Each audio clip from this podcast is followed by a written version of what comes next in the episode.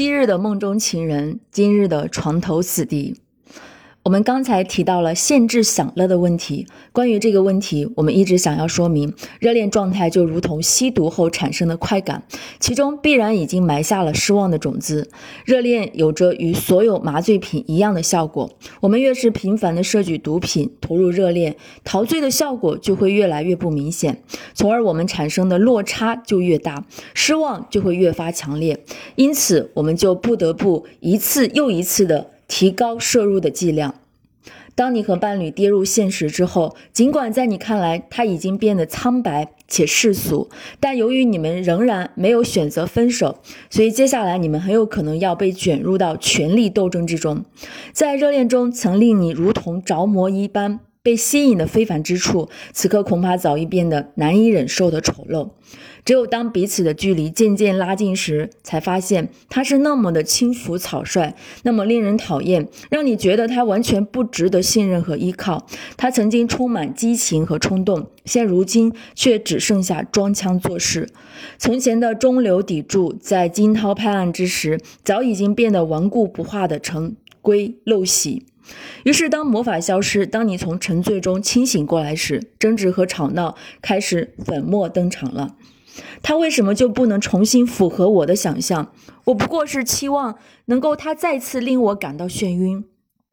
我们对自己的认识越是深入，就越是不会在头脑中描绘美丽的图像。相反，我们会越来越多的获得真实的经验，但这些经验却又总是令我们失去安全感，让我们觉得备受伤害。我们固执地认为事情本不该如此。于是，两性之间的战争就此拉开了序幕。每一个人都会选择一个更适合自己的战斗手段。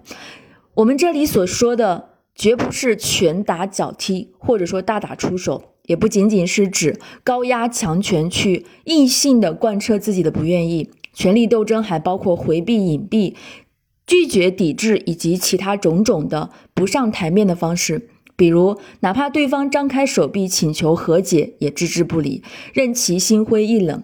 类似的情况还有两个人各行其事。